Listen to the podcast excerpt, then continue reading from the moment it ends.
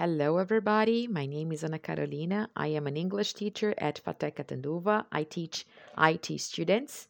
And in today's uh, episode, I'm going to tell you how to learn some vocabulary. We tried some of these activities um, in our meetings online, and I'm going to give you one extra that I'm sure you, you will also enjoy. The first one that we did was stop, like we used to play when we were kids.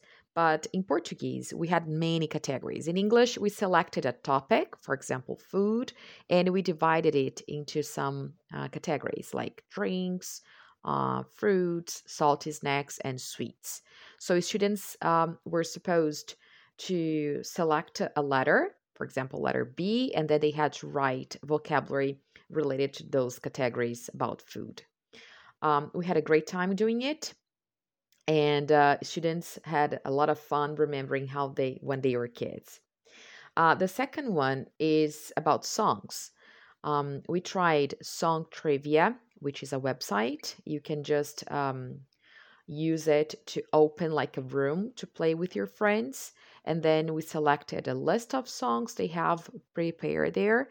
And then uh, we had to guess like the name of the songs or the singers. Also, very fun and especially if you play with uh, people from different ages sometimes they don't remember the name of the songs and etc and the third one we didn't have time to do it but um it's like sketch when you draw something and students have to guess what you're drawing of course in english.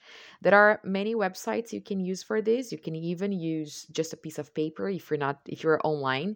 But um um you can websites are are fun because usually they have timing and then they can uh, keep score of the, the the points that you have. So um i hope that you enjoyed this episode and that you learn a lot. Thank you. Bye bye